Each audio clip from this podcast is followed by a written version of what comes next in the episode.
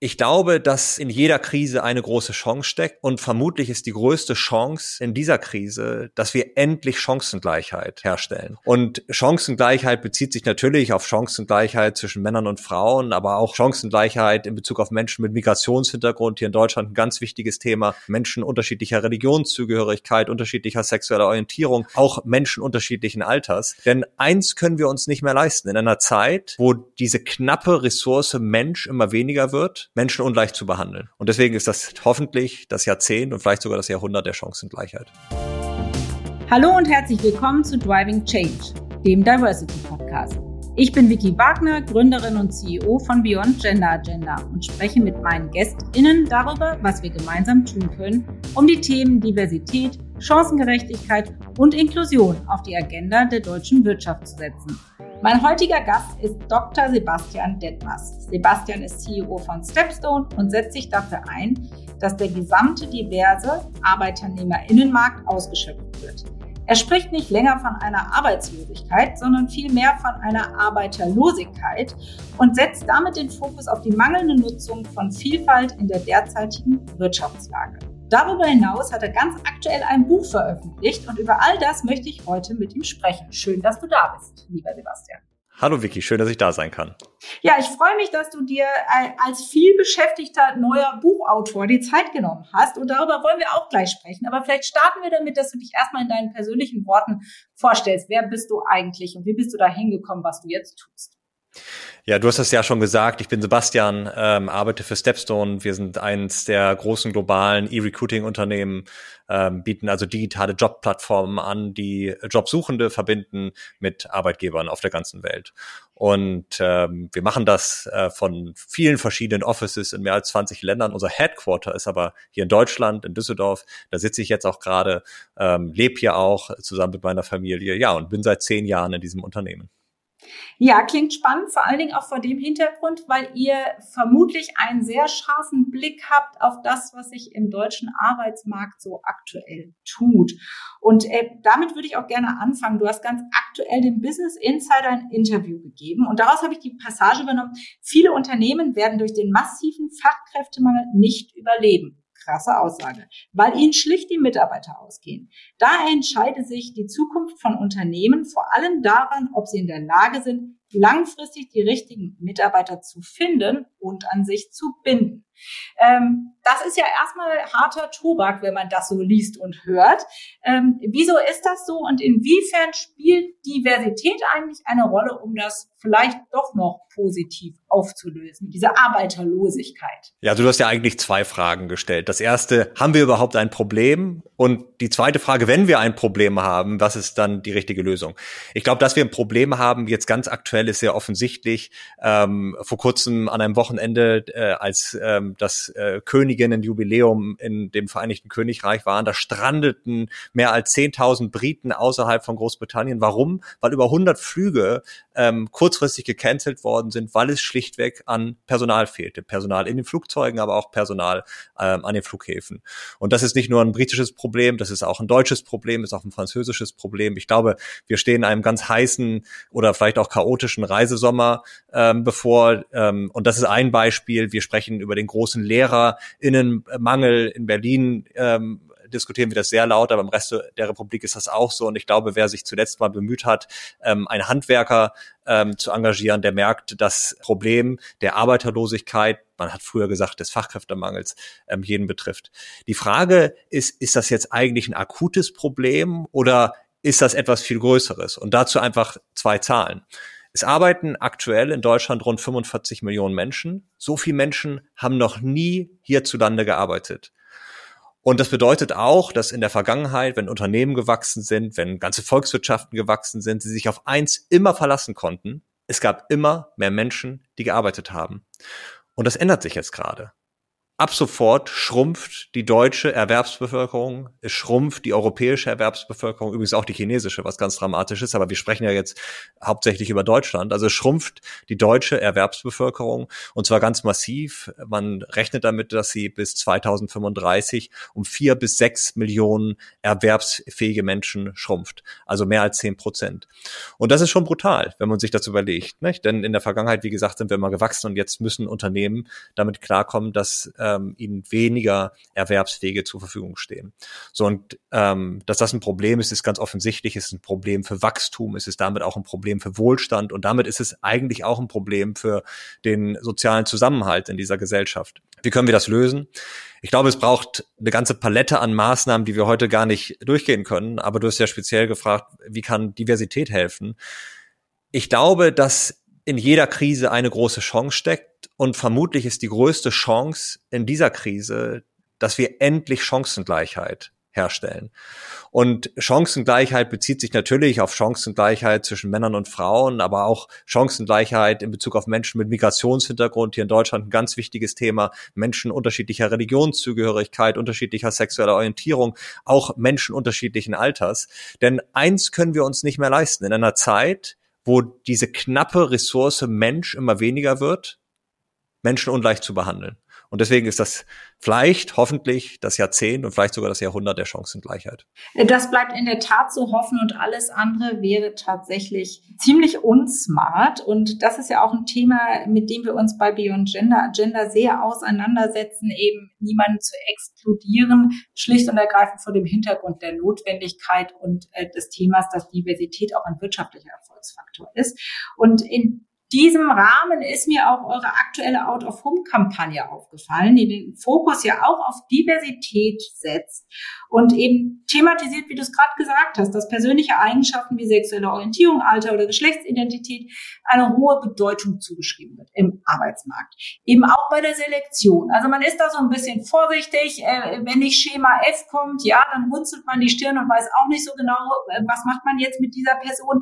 Warum ist das eigentlich so? Und was sollten wir wir stattdessen in den Fokus der Betrachtung ziehen? Was sollte stattdessen das Thema sein, was maßgeblich entscheidet, ob eine Person einer Position zugeschrieben wird oder nicht? Ja, du hast ja die Kampagne angesprochen und das ist interessant, wenn man sich anschaut, wie die entstanden ist. Denn ähm, man meint ja immer, das ist ein ganz kreativer Prozess und da sitzen kreative Menschen zusammen und denken sich so etwas aus. Tatsächlich haben wir einfach mal zugehört und wir haben gefragt, was beschäftigt eigentlich die Menschen, wenn es darum geht, ähm, beim neuen Unternehmen anzufangen, was beschäftigt die Menschen, wenn es darum geht, für welche Führungskraft arbeite ich.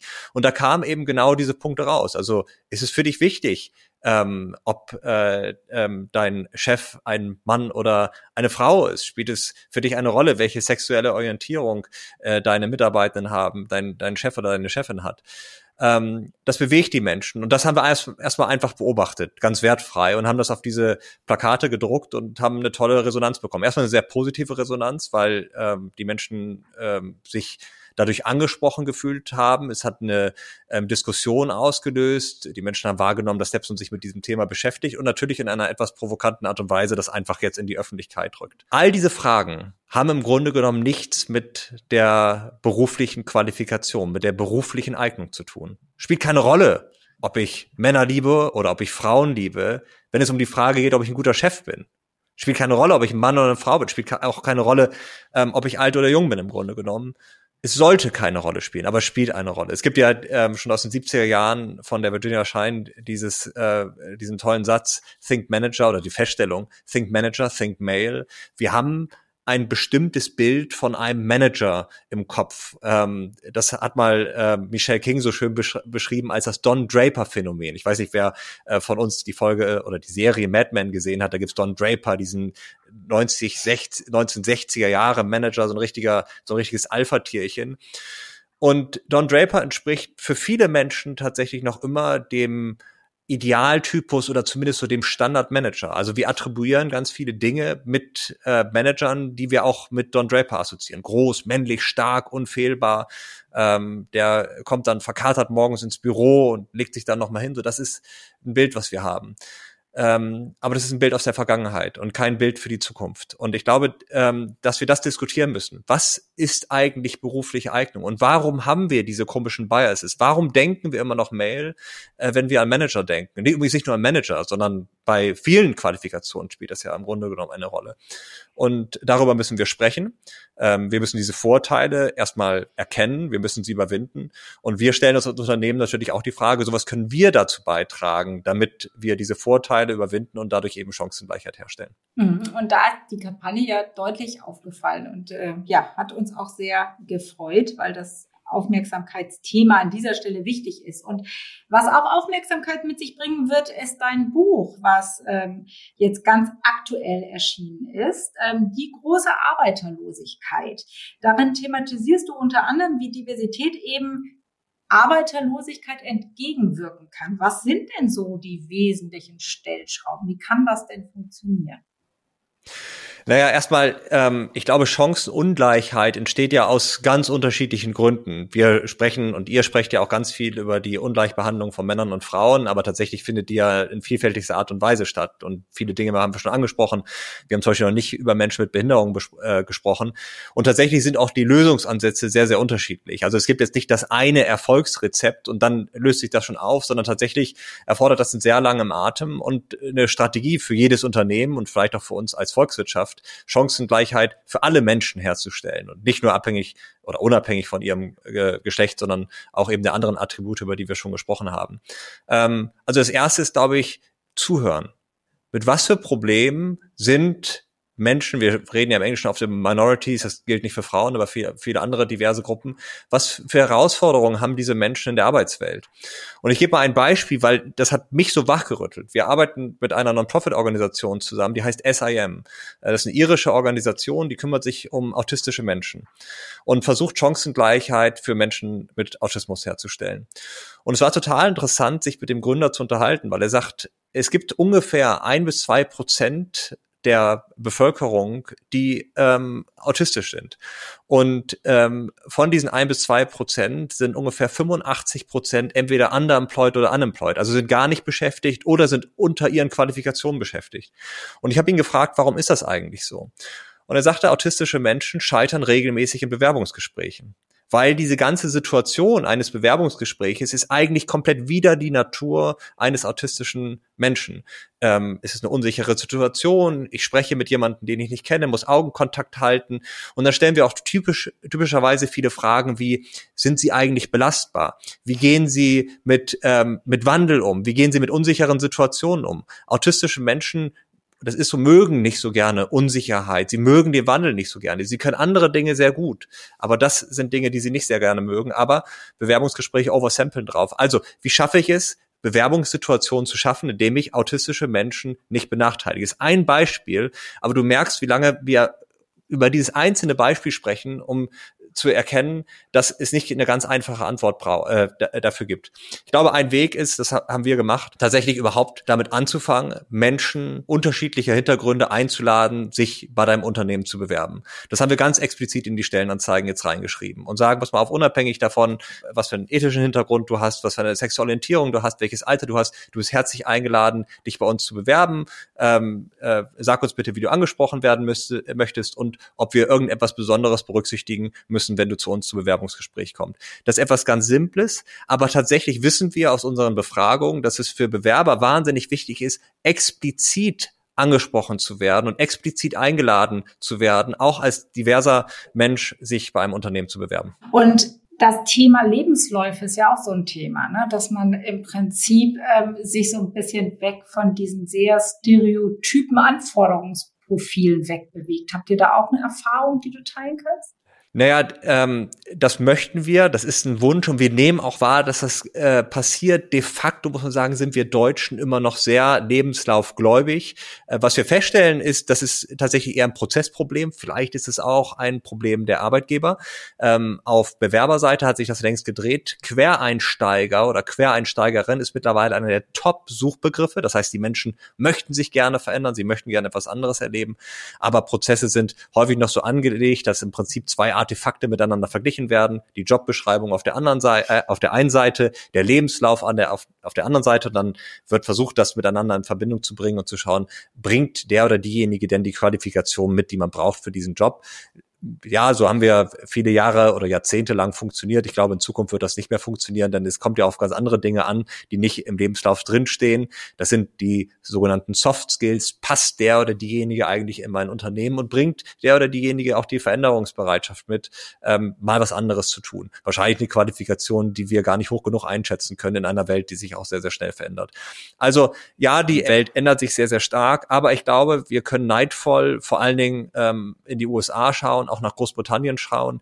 Da sind Erwerbsbiografien viel vielfältiger, ähm, Arbeitgeber viel offener dafür, Menschen unterschiedlicher Hintergründe einzustellen, auch mit ähm, sehr unterschiedlichen Erfahrungen. Ähm, ich glaube, ähm, wir Deutschen sind da immer noch eine unrühmliche Ausnahme, was die Lebenslaufverliebtheit angeht. Äh, das ist bestimmt so und auch in manch anderer Hinsicht äh, klammern wir sehr an altbewährten und Bekannten. Das gibt uns irgendwie Sicherheit. Ja, wir sind äh, immer noch eher risikoavers. Warum ist das so? Warum sind deiner Einschätzung nach deutsche Unternehmen, so wie du es gesagt hast, noch sehr lebenslaufhörig? Naja, man kann das natürlich immer schnell als so ein Kulturthema beschreiben und sagen, ja, die Deutschen sind sicherheitsorientierter und ähm, vielleicht ähm, nicht so wechselwillig, nicht so risikofreudig. Mir ist das eine zu diffuse Antwort. Ich bin mir nicht sicher, ob so etwas in der Kultur verankert ist oder ob es andere Gründe dafür gibt. Aber schauen wir uns die Fakten an. US-Amerikaner sind im Durchschnitt 4,2 Jahre in ihrem Job, dann wechseln sie den Job. In Deutschland haben wir eine durchschnittliche Betriebsfähigkeit von über elf Jahren. Das kann man gut finden und das kann man schlecht finden. Wenn ich diese zwei Zahlen sage, dann höre ich häufig, na ja, in den USA gibt es ja so eine Hire and Fire Mentality. Das wollen wir doch auch nicht. Ich bin mir nicht sicher, ob wir das nicht vielleicht doch wollen. Denn die Gallup-Studie zeigt das ja jedes Jahr. Die Amerikaner fühlen sich wesentlich mehr ihren Arbeitgebern verbunden, sind glücklicher im Job als wir Deutschen. Also scheinbar sind die Amerikaner permanent im Honeymoon und wir sind in so einer Dauerbeziehung, einer Zweckbeziehung mit unseren Arbeitgebern. Ähm, ist das ähm, in unseren Genen, in unserer Kultur angelegt oder gibt es vielleicht auch andere Gründe? Tatsächlich muss man schon sagen, der deutsche Arbeitsmarkt, der fördert Flexibilität nicht gerade. Ähm, wir haben relativ lange Kündigungsfristen und selbst wenn ich dann mal gekündigt werde, dann äh, gibt es eine sehr hohe Abfindungszahlung. Das klingt erstmal ganz schön, eine hohe Abfindungszahlung zu bekommen, aber für viele Arbeitnehmer oder Arbeitnehmerinnen ist das auch ein Grund zu sagen, nein, ich kündige nicht, weil ich habe ja da noch ein Jahresgehalt. Wenn der Arbeitgeber mir jetzt kündigt, da warte ich doch lieber noch ein bisschen, ähm, bis ich vielleicht gekündigt werde, anstatt das Risiko einzugehen, jetzt irgendwo neu anzufangen und erstmal durch eine Probezeit durchkommen zu müssen ich glaube, da müssen wir auch ein bisschen umdenken. Wir werden nicht mehr über Arbeitslosigkeit sprechen, sondern wir werden über Arbeiterlosigkeit sprechen. Und es sind fantastische Zeiten für Arbeitnehmer und Arbeitnehmerinnen und es sind sehr schwierige Zeiten für Arbeitgeber. Aber ich glaube, diese Chancen überwiegen und dafür ähm, sollten wir den Arbeitsmarkt unbedingt flexibilisieren. Ja, und dass Arbeitslosigkeit generell, wie du so schön gesagt hast, ein Relikt der Vergangenheit wird, ist ja auch was Positives. Ähm, überraschend ist aber doch die Zahl der hohen Wechselwilligen. Man, man sieht es eigentlich überall, man sieht es aber auch an eurer Data, äh, wie viele neue Job-Offerings da sind, trotz Pandemie, trotz Ukraine-Krieg. Ähm, da passiert eine ganze Menge, auch wenn man ArbeitnehmerInnen befragt, ist jeder irgendwie also entweder schon bereit und sucht, ja, oder ist irgendwie offen für positive Angebote. Also da tut sich was und ich denke, da wird sich der Markt einfach äh, nachrichten müssen. Da kommen wir nicht umhin, oder? Nein, es tut sich etwas. Man muss aber sagen, ganz langsam. Übrigens, das ist auch nicht etwas, was jetzt erst mit der Corona-Pandemie begonnen hat, sondern schon seit zehn Jahren beobachten wir einen Trend, dass tatsächlich die Wechselwilligkeit leicht steigt. Das geht in sehr kleinen Schritten. Ganz anders in den USA. Da haben wir im letzten Jahr die Zahlen gelesen und ehrlich gesagt, dieses Jahr geht es genauso weiter. In manchen Branchen wechselt jeder zweite ähm, Arbeitnehmer pro Jahr den Job. Ähm, das wird dann als die Great Resignation äh, bezeichnet oder, oder Great Quit. Ähm, ich glaube, es gibt ähm, ein anderes schönes Wort dafür, das ist das Great Upgrade. Denn ähm, die Leute wechseln nicht nur den Job, sondern sie machen typischerweise danach qualifiziertere Jobs und verdienen mehr Geld. Also all die Menschen, die in den USA gerade den Job wechseln oder viele der Menschen, die Mehrheit der Menschen, die gerade in den USA den Job wechseln, profitiert davon in Form einer attraktiveren Arbeit und in Form eines höheren Gehaltes. Und das können wir uns im Grunde genommen auch nur für Deutschland wünschen. In der Tat. Und um jetzt mal so ein bisschen, äh, du bist ja auch ein so sehr lösungsorientierter Mensch und um mal in Richtung Lösung zu gehen. Was können denn ArbeitgeberInnen tun, um Jobs für Menschen aus verschiedenen Diversitätsdimensionen attraktiver zu gestalten? Also was, was kann man machen, um sie gezielt anzusprechen? Und ich habe mich natürlich vorher auch ein bisschen mit Stepstone auseinandergesetzt. Ihr habt da sowas. Ähm, euer Gender Bias Decoder, ist das zum Beispiel was, was hilft? Absolut. Also über eins haben wir schon gesprochen, das ist das explizite Ansprechen. Also einfach mal so eine Passage aufnehmen in die Stellenanzeige oder, oder in, den, äh, in die Stellenbeschreibung, dass man einfach offen ist für ähm, Menschen mit einem diversen Hintergrund. Das ist ein Punkt. Das zweite, was du angesprochen ist tatsächlich, ist tatsächlich die Sprache, die wir verwenden. Und wir benutzen sehr häufig eine geschlechterspezifisch kodierte Sprache.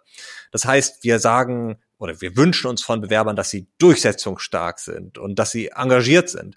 Und das spricht typischerweise Menschen von einem oder dem anderen Geschlecht an, ähm, aber nicht beide Geschlechter. Und wir haben festgestellt, dass die Mehrzahl der Stellenanzeigen 95 Prozent tatsächlich so eine genderspezifische Sprache enthalten und sie spricht überwiegend Männer an.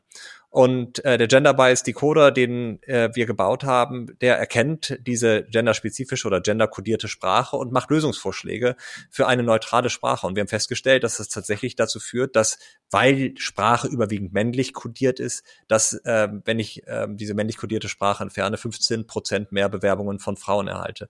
Das ist also ein Tool. Und ich finde, es ist so augenöffnend. Es ist nur ein ganz kleines Tool, aber es ist nur die Sprache, die wir verwenden. Und es ist nur die Sprache, die wir in den Stellenanzeigen verwenden die einen sehr, so, so großen Unterschied macht. Aber das ist ja nur der Anfang, denn nach dem Lesen einer offenen Position oder einer Stellenbeschreibung kommt ja der ganze Prozess. Wie findet die Kommunikation mit den BewerberInnen statt? Wie findet der Interviewprozess statt? Wie gestalte ich ähm, äh, den Prozess? Was für Fragen stelle ich und welche Fragen stelle ich auch nicht? Was für eine Interviewsituation schaffe ich? Und ich habe eben über äh, die Herausforderungen gesprochen, die autistische Menschen haben. Als ich angefangen habe, mich ähm, über das Thema oder mich in das Thema Chancengleichheit ähm, ähm, reinzudenken, habe ich mich mal versucht, reinzudenken in die Situation eines Menschen Rollstuhlfahrers, weil ich habe immer festgestellt, zumindest hier am Düsseldorfer Standort arbeitet kein Mensch, der im Rollstuhl sitzt. Und wir haben diese Menschen nie ausgeschlossen. Aber da bin ich mal in Gedanken durch dieses Büro durchgegangen und festgestellt, ich kann mich eigentlich gar nicht mit einem Rollstuhl frei in diesem Büro bewegen. Und das hat nichts mit Sprache zu tun, sondern das hat was mit dem Office-Design zu tun. Ist das eigentlich ein inklusives Office-Design, was es den Menschen ermöglicht, ähm, äh, eben auch hier zu arbeiten, wenn ich zum Beispiel im Rollstuhl sitze?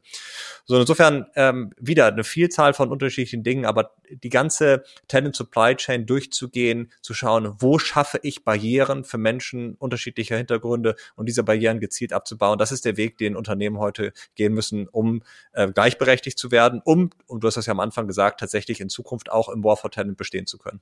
Ja, absolut. Und wo liegt deiner Meinung nach die Verantwortung, das Ganze jetzt tatsächlich ähm, auf die Schiene zu bringen, zu verändern? Liegt diese Verantwortung eher bei den Unternehmen im Einzelnen, bei der Wirtschaft im Ganzen oder vielleicht doch oder und bei der Politik?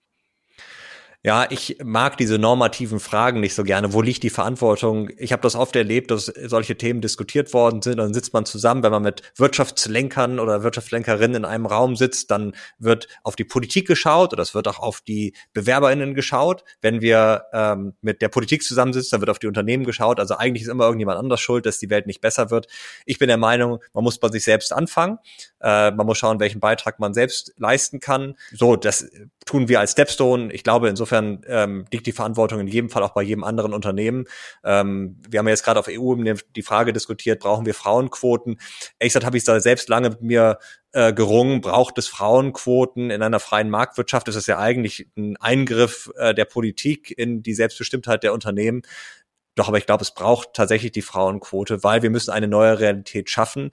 Und an vielen Stellen stellen wir einfach fest, wir schaffen ohne Zwang keine neue Realität. Insofern haben wir uns selbst auch ein Ziel gesetzt.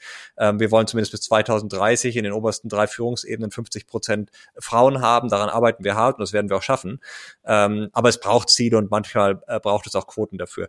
Aber, ähm, und das ist der zweite Teil meiner Antwort, ich glaube, die Zeit wird es richten der Druck auf Unternehmen, der Druck auf Wirtschaftsunternehmen ähm, ähm, und auch auf die Politik wird so groß sein, dass sie gar nicht mehr darum herumkommen, Menschen gleichberechtigt zu behandeln. Insofern glaube ich und hoffe ich sehr, sehr stark, dass wir in zehn Jahren das gar nicht mehr so viel diskutieren müssen, weil es eine Selbstverständlichkeit geworden ist.